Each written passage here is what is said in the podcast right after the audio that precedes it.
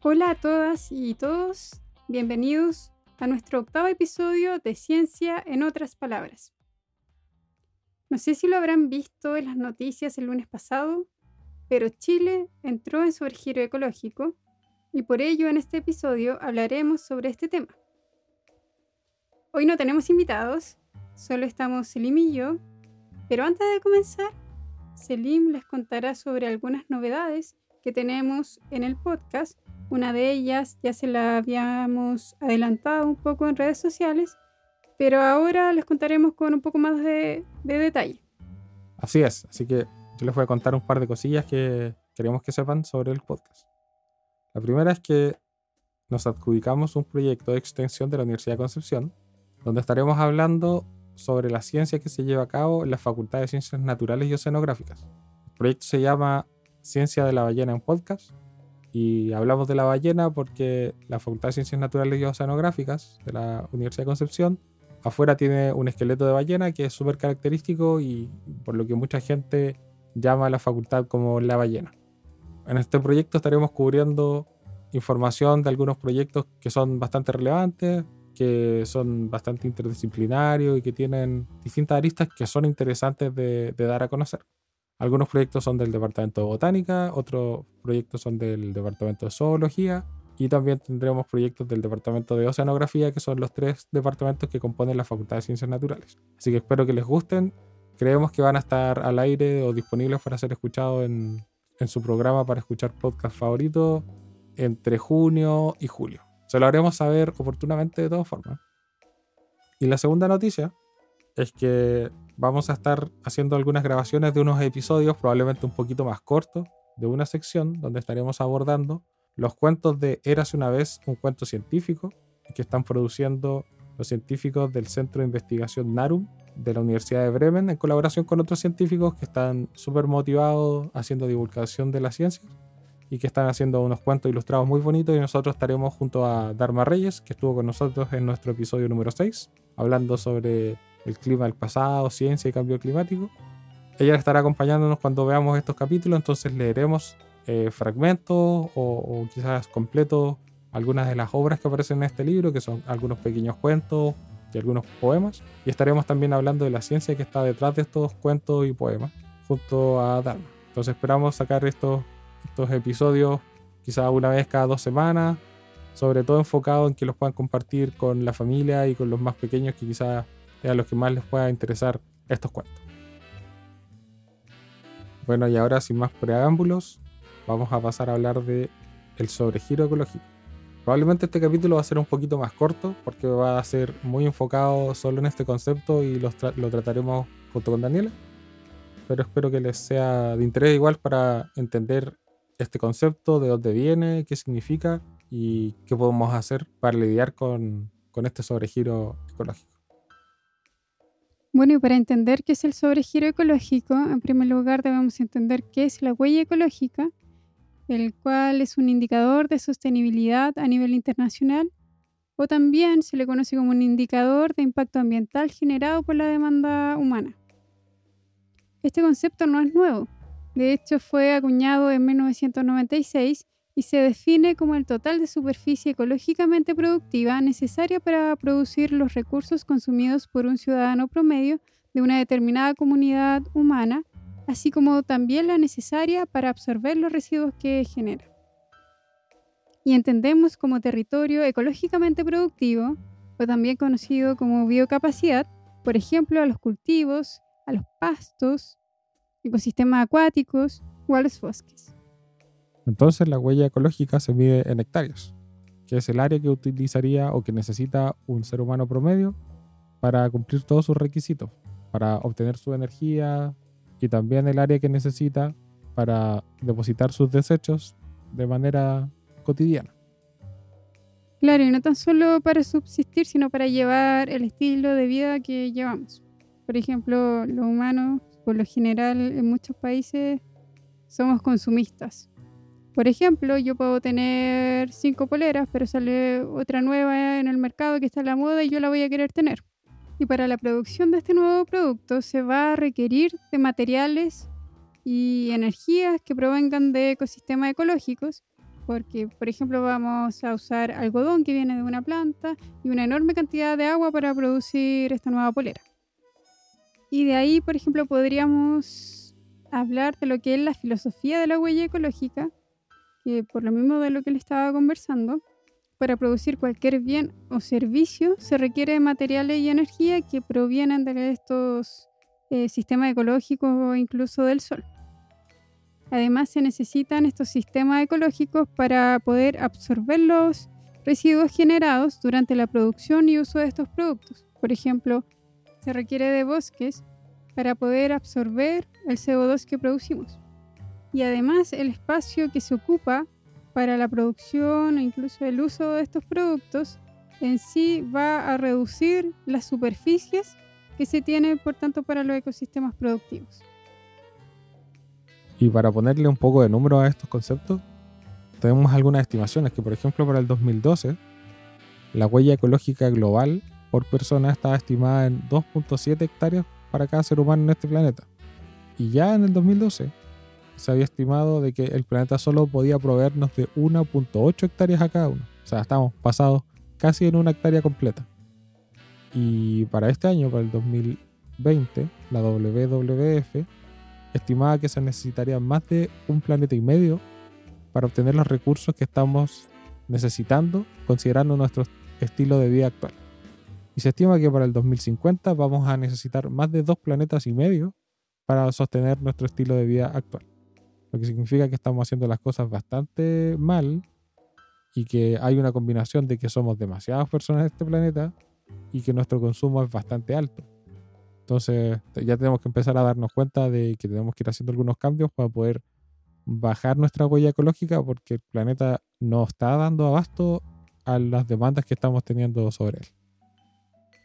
Claro, y así es como llegamos a lo que es el sobregiro ecológico, ya que la capacidad del planeta para regenerar sus recursos en forma renovable y absorber los diferentes desechos que nosotros vamos generando ya no es suficiente para sostener la demanda de la población mundial en un año. Es como cuando no te alcanza las lucas para llegar a fin de mes y tienes que recurrir a tu línea de crédito. Pero en este caso es cuando ya después de ese fin de mes no logras cubrir completamente el préstamo que te pediste a ti mismo en tu línea de crédito. En ese estado estamos en la Tierra. Claro, estamos súper mal. Y hace una semana, es decir, el 18 de mayo, la huella ecológica de Chile ha superado el promedio de la biocapacidad global. Esto quiere decir que si todo el mundo asumiera el estilo de vida y consumo de un chileno, los recursos naturales que teníamos disponibles como planeta en forma sostenible para este año ya se agotaron.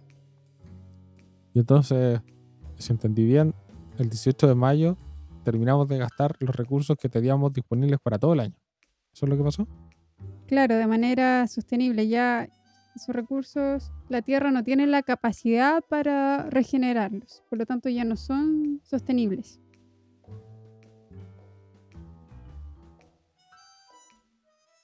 Y así es como el 18 de mayo, el lunes pasado, Chile se convirtió en el primer país de Latinoamérica en llegar al sobregiro ecológico. Pero a nivel mundial, Qatar fue el primero en llegar al sobregiro e-, ecológico el 11 de febrero. Esto se ve anualmente.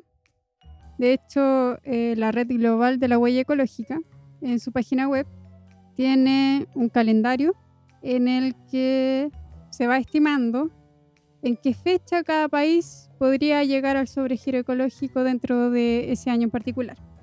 Entonces esto anualmente hacemos la estimación de la huella ecológica que aguanta la Tierra y vemos cuánto se demora cada país en alcanzar ese número. Claro, imagínate Qatar, el 11 de febrero. O sea, pasó solo un mes y se gastó su huella ecológica de todo el año en el primer mes y medio casi. Es algo súper súper triste, la verdad, porque nos damos cuenta de que Qatar, que es un país que tiene mucho dinero, mucho petróleo, definitivamente su estilo de vida es algo que lo lleva hacia, hacia esos números tan altos de consumo global. Por ejemplo, la biocapacidad de Chile es de 3 0.5 hectáreas globales por persona, mientras que la huella ecológica que tenemos es de 4.3 hectáreas globales por persona, por lo que tendríamos un déficit de 0.8 hectáreas globales por persona.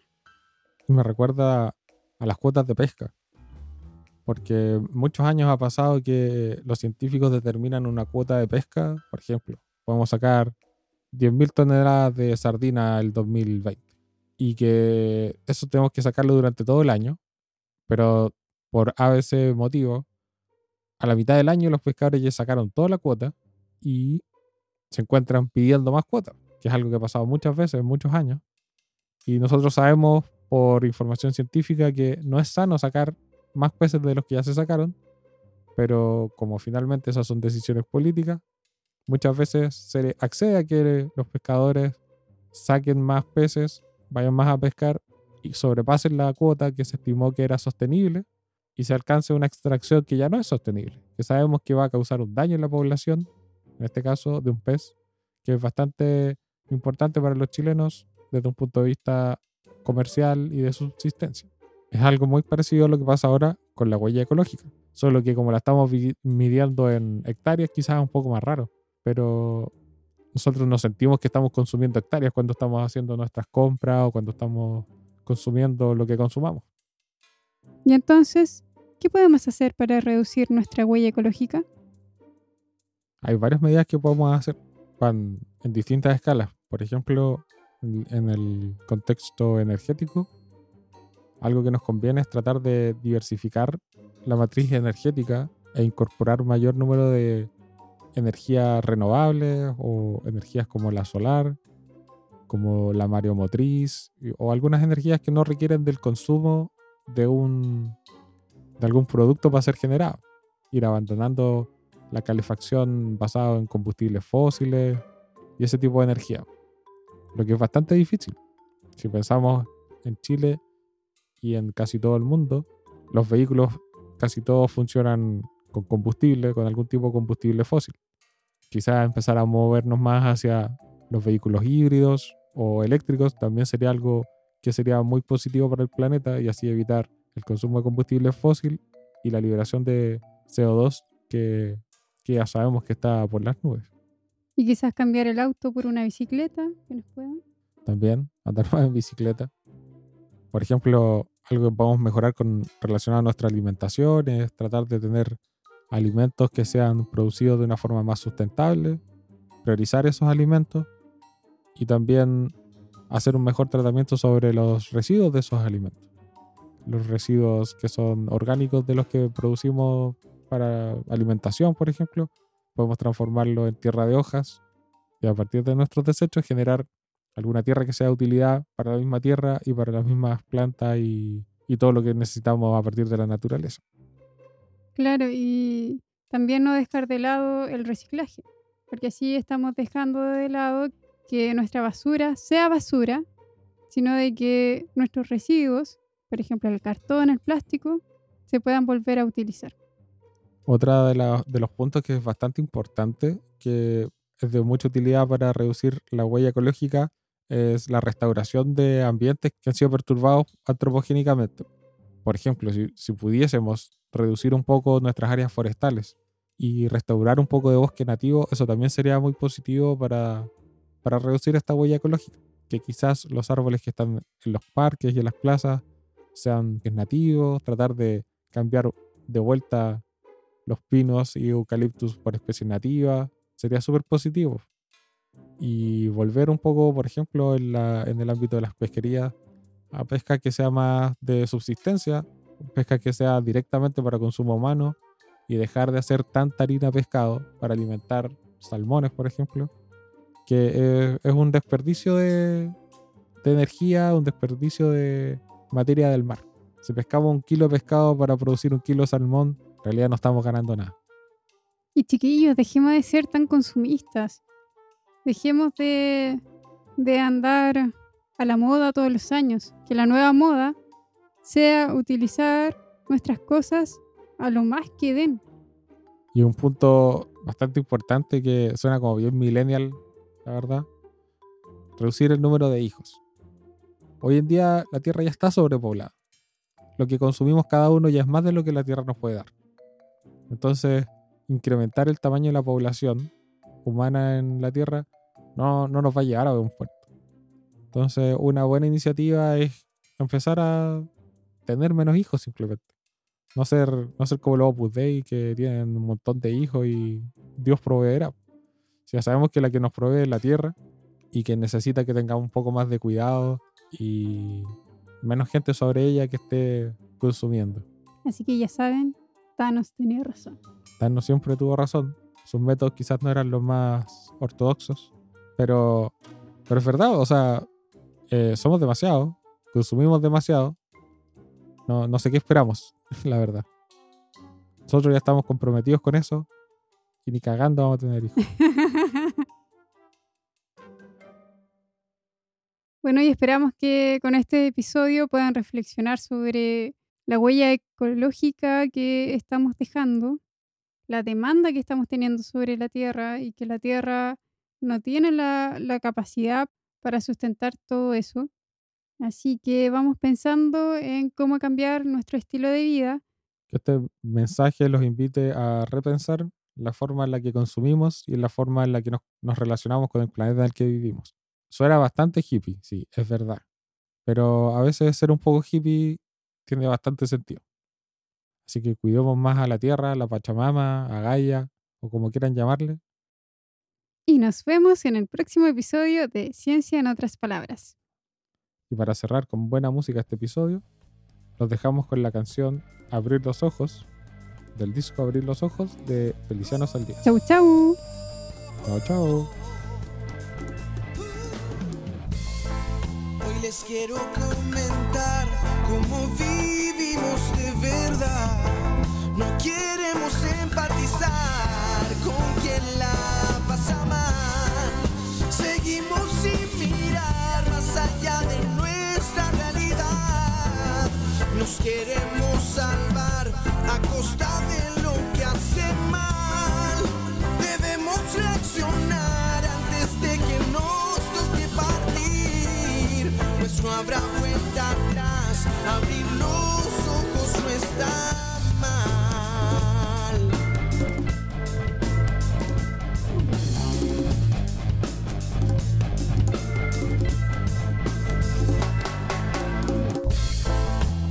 les quiero plantear humildemente un buen plan. Vamos todos a buscar a alguien que la esté pasando mal. Un bueno en una conversa de aliento servirá. No hay mal que dure 100 años. La